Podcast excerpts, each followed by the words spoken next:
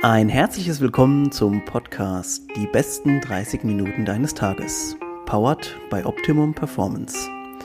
Optimum Performance bietet dir intelligent konzipierte Supplements, die es dir ermöglichen, im Alltag dein Bestes zu geben. Und jetzt geht's los mit der neuen Folge. Viel Spaß! Alright, alright. Leute, es geht los. Neue Folge. Ich äh, habe jetzt meinen Gast auch mal ganz ins kalte Wasser geworfen. Habe ihm gar nicht gesagt, dass noch ein Intro vorne dran geschaltet wird, aber so wie ich das momentan einschätzen kann, kann er da sehr gut adaptieren. Äh, ich sage erstmal einen schönen guten Morgen nach Rumänien an Lars Musselmann. Guten Morgen, Lars. Ja, hi Stefan. Freut mich, dass ich dabei sein darf. Also wir machen es jetzt mal so. Äh, das kam ja schon durch einen relativ witzigen Zu äh, Zufall so ein bisschen zustande. Und zwar unsere Mitarbeiterin Nina kennt dich ja auch privat und hat gesagt, hey, der Lars, der studiert ähm, jetzt Medizin, der kann da einiges bestimmt erzählen über das Studium und so weiter. Das würde bestimmt gut passen. Und letztens hat sie eine witzige Geschichte erzählt. Ich werde es dir aber dann nach dem Podcast off-air quasi nochmal erzählen. Und da dachte ich mir, oh mein Gott, also die Geschichte so rausgehauen hat oder diese, diese Floskel habe ich mir gemeint, das wird auf jeden Fall witzig mit uns beiden. Ähm, äh, erzähle ich dir dann später nochmal. Äh, Lars, erstmal mal ganz kurz, ganz kurz zu dir. Erzähl ein bisschen was kurz über dich, wo du gerade, was du gerade treibst, wo du herkommst und so weiter. Ähm, genau, also ich bin im Moment in Rumänien, aber wie du schon sagtest, ich kenne auch die äh, Nina, die bei euch arbeitet bei Optimum Performance. Wir haben uns damals in Venice Beach, das ist so eine äh, Fitnessstudio-Kette bei uns im äh, ja, Rhein-Neckar-Kreis. Ja. Äh, da haben wir uns kennengelernt, da haben wir beide zusammen gearbeitet, sie an der Theke, ich auf der Fläche als äh, Trainer. Und äh, genau, nach dem, äh, nach dem Abi habe ich mich eben äh, fürs Medizinstudium beworben, aber habe in Deutschland leider keinen Platz gekriegt. Äh, ich denke mal, das geht vielen so und äh, bin quasi NC-Flüchtling in Rumänien.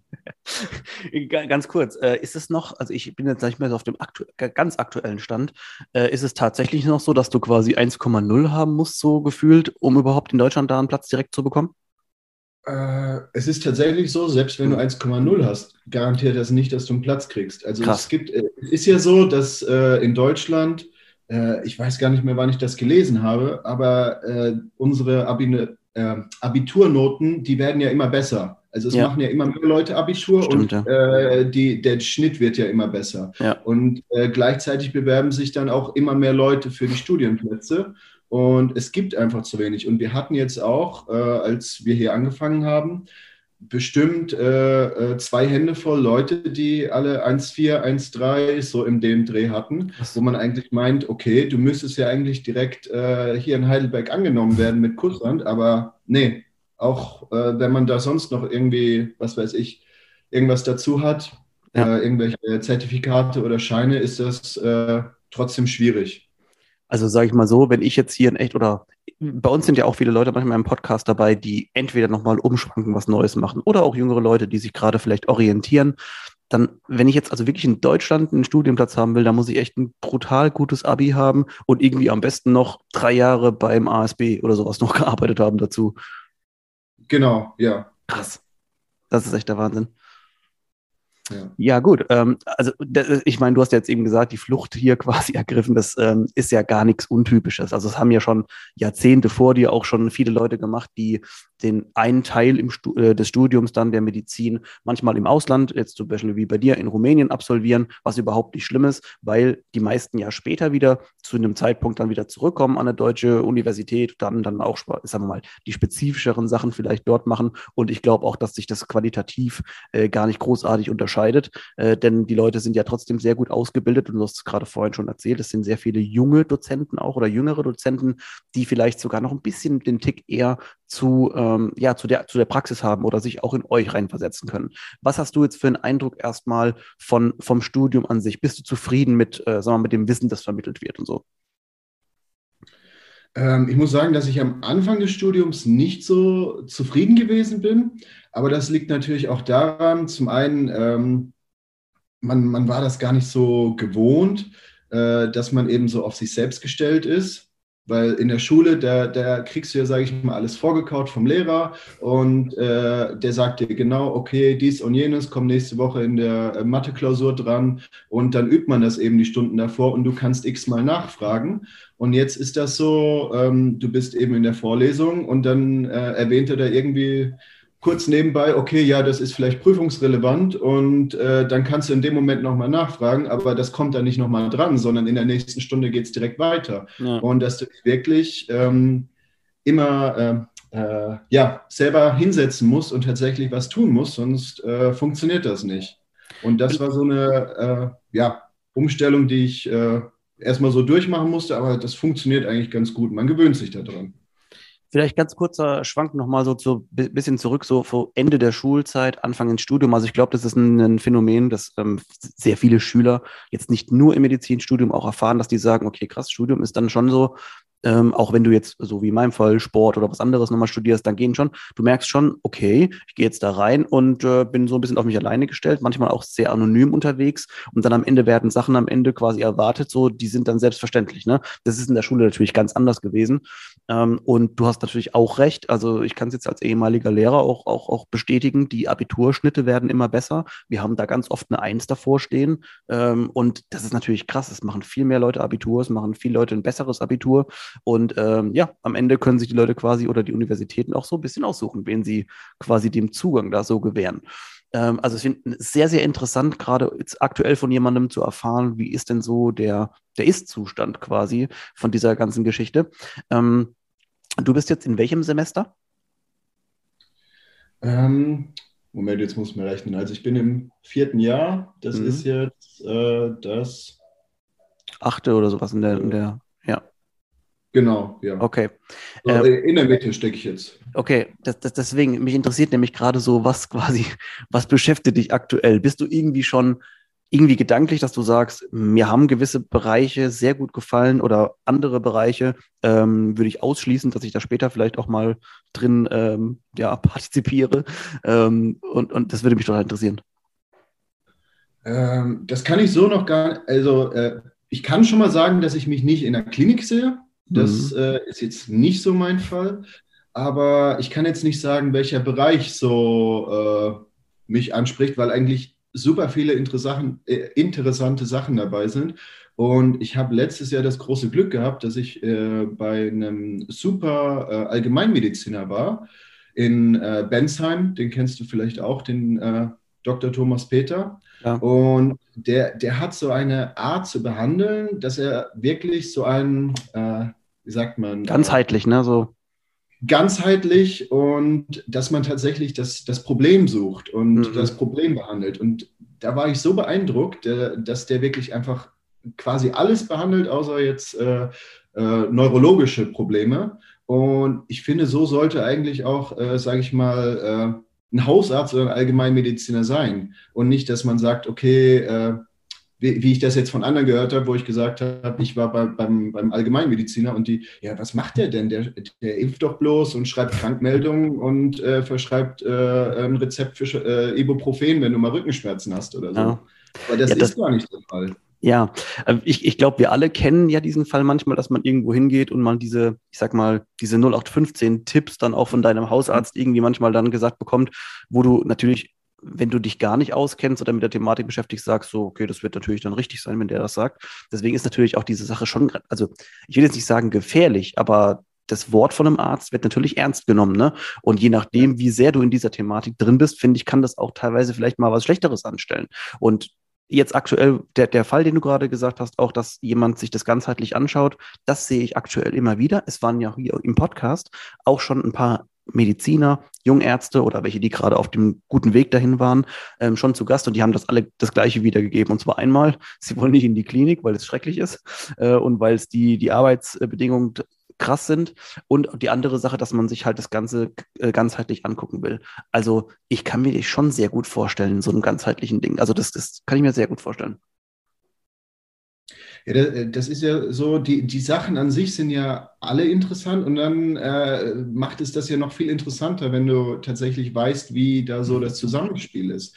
Aber das ist ja ähm, auch so eine Sache, die man in der Uni einfach nicht lernt, weil es ja so ist, dass äh, alles, ähm, wie, mein, äh, mein, Nachbar hier, äh, der äh, wohnt in München und äh, ist Informatiker und der hat zu mir gesagt, Ärzte heutzutage sind Proxys. Und äh, ich, ich wusste erst gar nicht, was er meint, dann hat er mir das erklärt. Die, die, äh, also ein Proxy, der leitet ja quasi deine IP-Adresse, glaube ich, äh, irgendwie immer weiter, damit das verschlüsselt wird und so. Und er meinte, mhm. so ein Arzt heutzutage, der, der ist halt gut da drin zu sagen, okay, äh, das und das, das muss dieser spezifische Facharzt machen, aber nicht äh, äh, irgendwie mal selber so ja, Hand anzulegen. Ja. Und dass man eben wirklich viel, äh, sage ich mal, Selbstengagement da zeigen muss, dass man halt wirklich äh, noch Sachen lernt, die, die außerhalb der Uni sind. Zum Beispiel, also gutes Beispiel, es war ja, ich weiß nicht, du kennst den ja vielleicht auch, den Doc Timo Osterhaus, der ist ja auf Instagram auch relativ gut präsent. Ähm, der war bei uns ja auch schon mal im Podcast zu Gast und es war also wirklich ganz krasse, tolle, tolle Folge. Und wir sind auch wieder auf denselben Nenner gekommen. Ähm, so ein bisschen, die Ärzte wissen, also zum Beispiel das Thema Ernährung das ist ja so anscheinend so minimal im Studium. Äh, entschuldige, dass ich dich unterbreche, ja. aber das ist auch, das ist so eine Sache. Ähm, die Mediziner, die sind super da drin, äh, den Leuten zu erzählen, von wegen nicht rauchen, nicht trinken, nicht sonst irgendwas. Und dann, dann stehe ich hier bei mir in der Küche und äh, ich muss sagen, ich, äh, ich liebe Butter. Und okay. mein Mitbewohner erzählt mir, der ist Italiener und äh, studiert zusammen mit mir. Und er erzählt mir, dass ich bitte aufpassen soll mit der Butter, während er sich da auf seinen, seinen Semmel äh, super dicken Nutella draufstreicht. Und ich denke mir nur so, weißt du eigentlich, was in dem Nutella drin ist? Also äh, Palmfett, äh, Zucker und äh, so weiter. Und wenn man das jetzt vergleicht, also ich bin aus allen Wolken ja, aber, aber das, da, das, spiegelt eigentlich ganz gut ja. wieder, was wir über Ernährung lernen. Ja, das ist so auch so ein bisschen, ja, diese, immer diese, die, ich will nicht sagen die Doppelmoral, aber das Doppelschwert irgendwie so auf der einen Seite, ey, weißt du eigentlich, wie krass schlecht es ist, so, also so, so wie wenn jemand so, ey, weißt du, wie schlecht es ist zu rauchen so und der, und, und der trinkt so die, die vier Flaschen Bier am Abend so, aber ich bin eigentlich ganz gesund unterwegs, so. Ja, das ist, ähm, ja, und eins dieser, dieser Themen, die wir damals auch aufgegriffen haben, war eben Thema Ernährung und so, dass natürlich in den Mediziner sich da oder ungefähr weiß, was gut und was schlecht ist, ist, ist ganz klar. Aber äh, ich sag mal so, es kommen ja auch viele Leute dahin, die haben wirklich null Plan. Ähm, und was ist dann der Rat, der, den, den, den so ein Arzt oder so ein Hausarzt dir dann geben kann, wenn er nicht gerade sich in das Thema so ein bisschen eingefunden hat? Also ich habe da ehrlich gesagt jetzt bei meinen Hausärzten noch nichts mitgenommen, was jetzt irgendwie substanziell wäre. Ich, ich weiß noch ganz genau, als ich damals mit dem Krafttraining angefangen habe, das war, äh, ich meine, mit 14 wollte ich mich anmelden im Fitnessstudio, da war ich noch zu jung. Mit 15 hat es dann das erste Mal geklappt. Und äh, natürlich, äh, man schaut sich dann auf YouTube und so weiter um und äh, liest dann, okay, ich brauche Eiweiß, wo kriege ich Eiweiß her? Mhm. Macht vielleicht Sinn, äh, Nahrungsergänzungsmittel zu nehmen. Und äh, dann hat man sich eben so ein ganz günstiges Eiweißpulver gekauft und äh, die Mutter fragt sich natürlich, was hat denn der da jetzt? Mhm. Und dann saß ich mit meiner Mutter irgendwann mal beim Hausarzt und dann hat sie ihm das so erzählt. Und dann sagt oh, er, nee, also Nahrungsergänzungsmittel, Eiweißpulver würde ich wirklich von abraten. Ja. Da sind ja Steroide beigemischt und ja. sonstige Substanzen. Und ich denke mir nur so, ja, äh, wäre wär schön. Also ich hätte jetzt gern ein äh, bisschen mehr Testosteron und so weiter. Aber das, das ist ja nicht der Fall. Die Produkte äh, es gibt ja so Sachen wie Kölner Liste und so weiter. Und wenn das da gelistet ist, dann ist das ja clean. Ja. Aber dass man als Hausarzt also dann, dann äh, mit solchen Ammenmärchen anfängt, das ist doch irgendwie traurig. Ich, also ich hätte sogar sogar noch gesagt, so das, was man oftmals auch dann vom Arzt sieht, so ist so, mh, hm, Training mit Gewichten, Bewegungsapparat und so. Hm, ich weiß nicht, ob ich da so, ob ich das, ob ich da so dazu, das weiß ich nicht so genau. Ähm, und so, ja, also so, ist prädestiniert dafür, äh, Rückenschmerzen zu Ja, und auch so eher laufen. Also, ja. Also das, also und, und das mit, mit, mit Eiweiß und Protein und, und Proteinshake und so weiter ist natürlich auch so. Da merkt man aber auch wirklich, ich würde jetzt echt noch nicht mal behaupten, dass die das mit Absicht machen oder so, irgendwas mit Background, nee. Pharma oder so, die wissen es einfach nicht besser. Ja, ja. Das, das ist eigentlich das, das, das Schlimme daran. Aber ja, ähm, jetzt mach, versuchen wir den Bogen wieder einigermaßen dazu bekommen zu. Und zwar, wie bekommen wir es vielleicht hin, auch Leute so ein bisschen ganzheitlicher auszubilden? Weil ich habe das Gefühl, dass mit den Inhalten, dass ihr so voll seid mit Inhalten, die ihr alle lernen müsst, die ja auch wichtig sind. Wir hatten vorhin schon äh, das lustige Thema Anatomie, mit dem wir beide schon konfrontiert worden sind, äh, über das man meistens immer so mit so ein bisschen äh, berichtet. Ähm, wie, wie würde man das hinkriegen? Also wie, oder siehst du überhaupt eine Möglichkeit, wie man die Leute es schafft, irgendwie mehr in, zu instruieren, sich den Menschen im Gesamten anzuschauen? Oder ist das gar nicht möglich?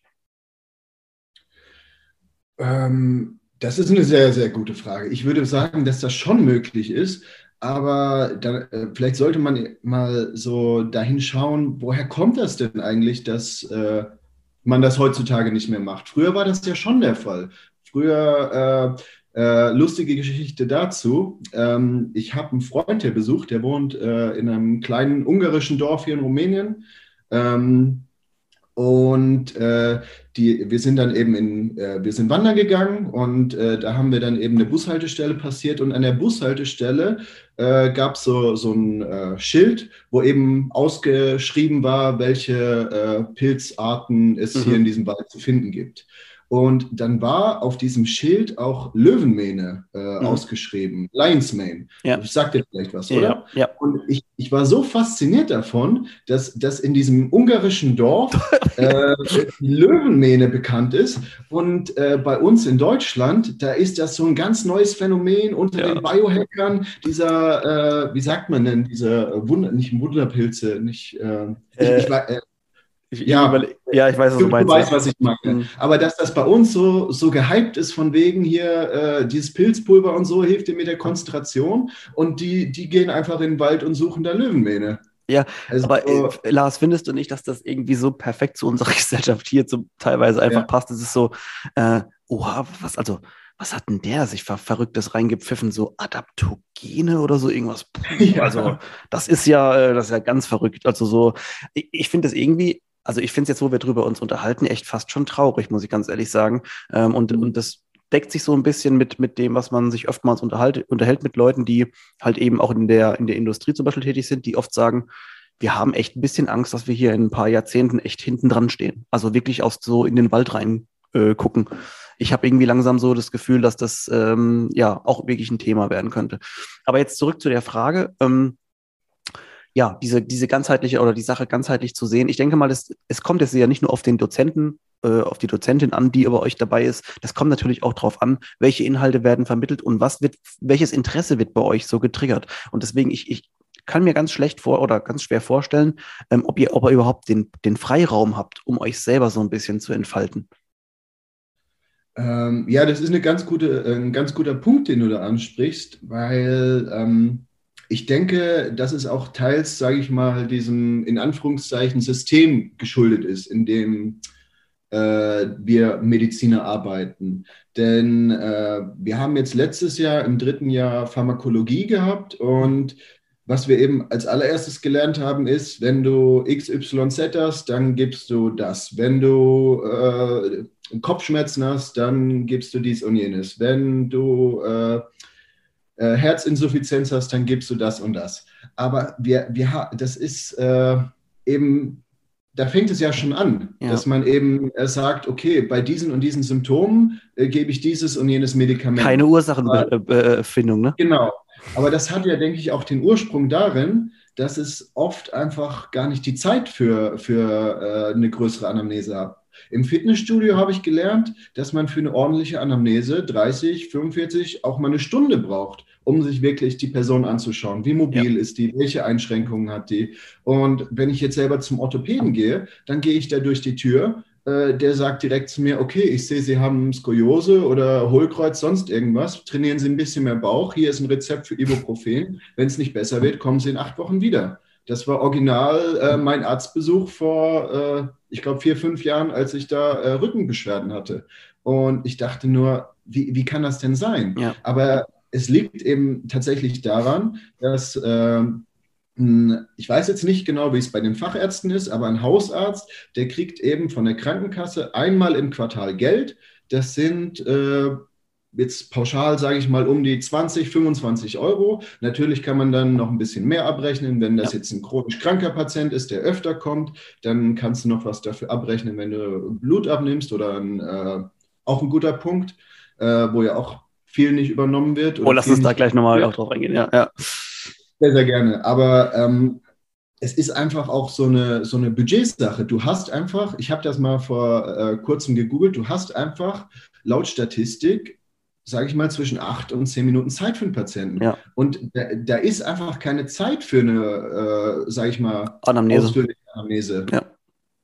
ja, das ist also, es ist wirklich, ähm, das, wir sind da so ein bisschen gefangen, habe ich das Gefühl, in dem System, weil ähm, selbst wenn der Arzt wollen würde, er hat eigentlich nicht die Möglichkeit dazu. Also er würde sich das selber so krass damit auch schaden. Und das ist, ist natürlich auch ein politisches Thema und so weiter. Da wollen wir jetzt gar nicht drauf, drauf, drauf mal eingehen, sonst würden wir wahrscheinlich morgen noch sitzen.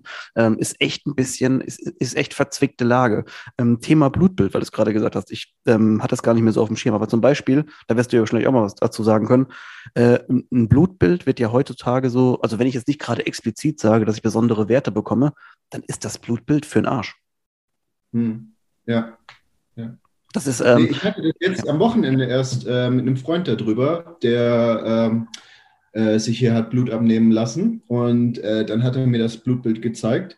Und es ist eben auch ein Unterschied zwischen ähm, ist das jetzt eins, sage ich mal, für die Klinik? Also wir haben jetzt zum Beispiel letztes Modul haben wir Kardiologie gehabt und dann mhm. haben wir gelernt, okay, wenn ich da jetzt einen Patienten habe, der jetzt in die Notaufnahme kommt, äh, welche Werte sind da interessant? Und natürlich interessiert mich dann nicht, okay, hat er jetzt vielleicht, ähm, was weiß ich, ein zu niedriges Testosteron oder hat der äh, äh, Nebennierenprobleme, wenn das jetzt ein Akutfall ist. Natürlich guckt man dann eher auf so Sachen, okay, wie ist sein Hämoglobin, wie ist... Ja. Ähm, äh, ja, wie, wie sind solche Werte? Und äh, dann hat er aber eben auch, sage ich mal so, ein äh, äh, Blutbild gehabt, also sage ich mal so eins aus der Klinik.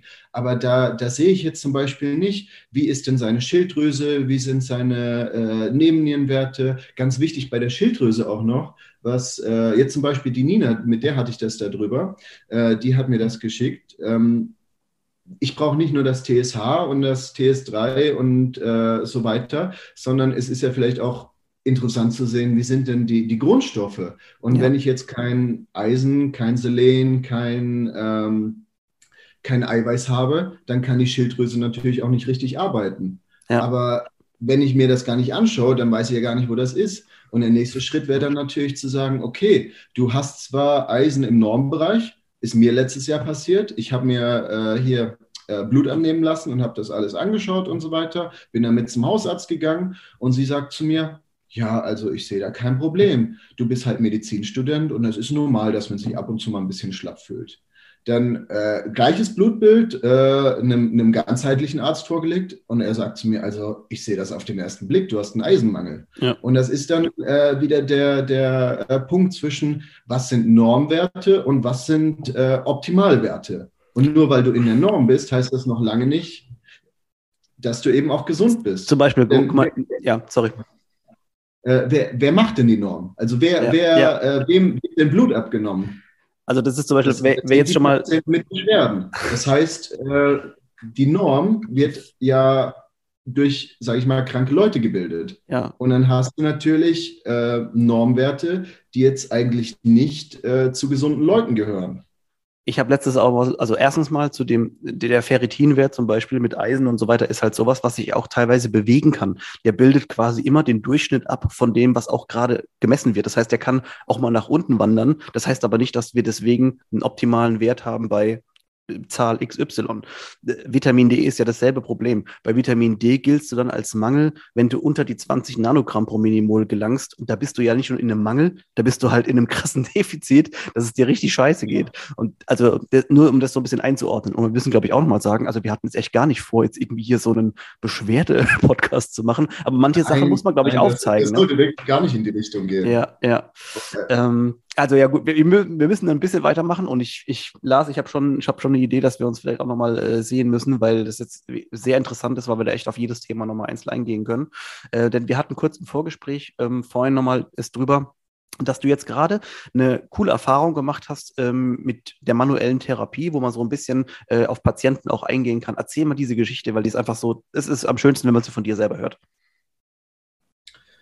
Ähm, welche genau meintest du jetzt? Was, was wir im Vorgespräch hatten, dass du quasi gesagt hast, dass, ähm, ähm, dass du die, oder beziehungsweise dass der Arzt schon die manuelle Therapie so ein bisschen einbringen konnte in seine eigene Diagnose. Genau. Ähm, es ging nämlich darum, dass wir gesagt haben, ähm, dass, dass ein Arzt, der gleichzeitig auch ein Therapeut ist, ja. also jetzt äh, Physio oder Osteopath oder Chiropraktiker, dass der zum einen nochmal, der hat ja einen größeren Horizont, der guckt ja auch äh, mit einem anderen Blickwinkel, zum Beispiel der Orthopäde, so wie ich das jetzt im letzten Modul in Orthopädie gelernt habe, der sieht nur, okay, Skoliose, dann kann man natürlich anhand des Re des Röntgenbilds noch die, die Gradzahl ausrechnen und so. Und dann kann ich sagen, okay, wenn das jetzt äh, so und so ist, äh, dann, dann kann ich dem Patienten ein Korsett geben und äh, dann kann er damit vielleicht eine bessere Haltung erreichen oder im allerschlimmsten Fall muss man da eben operieren und äh, das mit äh, Drahtstäben wieder richtigstellen. Aber dass man jetzt hergeht und sagt, okay, ähm, dein Rückenstrecker auf der einen Seite ist vielleicht ein bisschen länger als der andere und äh, den Quadratus lumborum, den könnte man auch noch aufdehnen und dann, dann shiftet sich das vielleicht wieder so ja. äh, in die richtige Richtung. Und wenn ich dazu noch so ein bisschen äh, deine äh, Wirbelsäule manipuliere mit, meinen, äh, äh, mit meiner Chirotherapie, dann könnte das auch funktionieren. Und das sind Sachen, die, die finde ich wirklich sehr, sehr wertvoll sind, aber die man eben jetzt auch nicht unbedingt in der Universität lernt. Ja, vielleicht um ganz kurz zu erklären, wie wir darauf kamen. Wir kamen nämlich so ein bisschen ja insgesamt, wir philosophieren äh, schon seit dem Vorgespräch eigentlich so ein bisschen drüber, wie man vielleicht die Sache einfach besser gestalten kann, dass auch die Leute also auch besser performen können, die Ärzte. Ich meine, die machen alle einen tollen Job, aber es ist natürlich immer die Frage so, wo gehen wir hin? Wie sieht es mit unseren, jetzt nicht nur zivilisatorischen Krankheiten aus, wie entwickeln sich die, sondern auch, es finden ja auch Veränderungen an unserem Bewegungsapparat äh, in, in, in der weiteren ähm, äh, Folge der Jahre und Jahrhunderte ab. Und deswegen haben wir vorhin uns so ein bisschen philosophiert, was man gut machen könnte. Und das ist natürlich eine der Sachen, dass dann jemand weiß, wie man therapeutisch oder eine manuelle Therapie stattfindet äh, und derjenige auch noch das Hintergrundwissen halt, das medizinische hat, dann kann man da eben sehr, sehr gut drauf eingehen. Aber jetzt ist auch schon die, oder kann man sich ja schon selber schon erklären, das wäre wahrscheinlich vom Umfang und vom Volumen so krass, dass das einfach überhaupt nicht abbildbar ist für, einen, für den Mediziner, der noch so toll in der manuellen Therapie drin ist. Und jetzt ist mein nächster Gedanke, hast du schon mal die Erfahrung irgendwie oder gemacht oder gesehen, dass dann tatsächlich ein Therapeut, ein Mediziner reinkommen und zusammen sich überlegen, was man da machen kann? Das wäre doch der Top, äh, die Top-Alternative, oder? Du, du sprichst gerade was an, was mir wirklich schon sehr, sehr lange durch den Kopf geht, dass man wirklich so alles in einem Haus hat. Ja. Ähm, darüber habe ich mich auch schon mal informiert. Aber das, das ist jetzt auch so ein Thema, was äh, rechtlich nicht ganz so einfach ist, mhm. weil du kannst, also du kannst, äh, sage ich mal, als Arzt kannst du jemanden anstellen, aber du kannst jetzt nicht quasi direkt eine Physiopraxis mit drin haben, mhm. weil du darfst nämlich nicht äh, jetzt sagen, okay, äh, äh, lieber Patient, Sie haben äh, Rückenbeschwerden, gehen dann, Sie meine. gehen Sie doch mal hier drüben zu meinem Kollegen und machen da ein bisschen Personal Training. Das geht nicht, das, das darfst du nicht. Das wird zwar oft gemacht, ja. aber man könnte äh, dich dafür auch anschwärzen. Aber Krass. das, das wäre wirklich so das Optimum, sage ich mal, dass du vielleicht, ähm, dass man das, sage ich mal, so aufbaut, äh, dass du erst so eine Screening-Station hast, wo du jetzt jemanden einweist und sagst, äh, du bist jetzt äh, dafür zuständig, dass du hier, bevor der Patient zu mir ins äh, Besprechungszimmer kommt, dass du da erstmal eine ordentliche Anamnese machst. Und dass du mir sagst, okay, wie beweglich ist denn der Patient, was kann der so und äh, ja, wo drückt es denn sonst noch außer äh, am Rücken? Und kann das vielleicht auch irgendeine muskuläre Geschichte sein? Ja. Und dass man so das irgendwie aufstellt. Das ist so krass. Also, ich habe es ja vorhin schon gesagt, es waren schon ein paar äh, Mediziner, äh, bei, bei, mir hier im, im Podcast und eigentlich geht das alles so ziemlich in dieselbe Richtung, nämlich, und das finde ich so toll, ihr macht euch alle, also auch wie du jetzt erzählst, also ich habe wirklich überhaupt gar keinen Zweifel, dass du später einen tollen Mediziner abgeben wirst, egal in welchem Bereich du dann gehen wirst, weil man merkt einfach, du bist, äh, also du bist halt auch so ein bisschen Medizin an sich. So, mal, ich finde es immer so toll, wenn Leute, äh, wenn man einfach bei den Leuten merkt, die erzählen einfach von was, wovon sie einfach Ahnung haben und auch noch weiter sich aus, äh, auskennen wollen.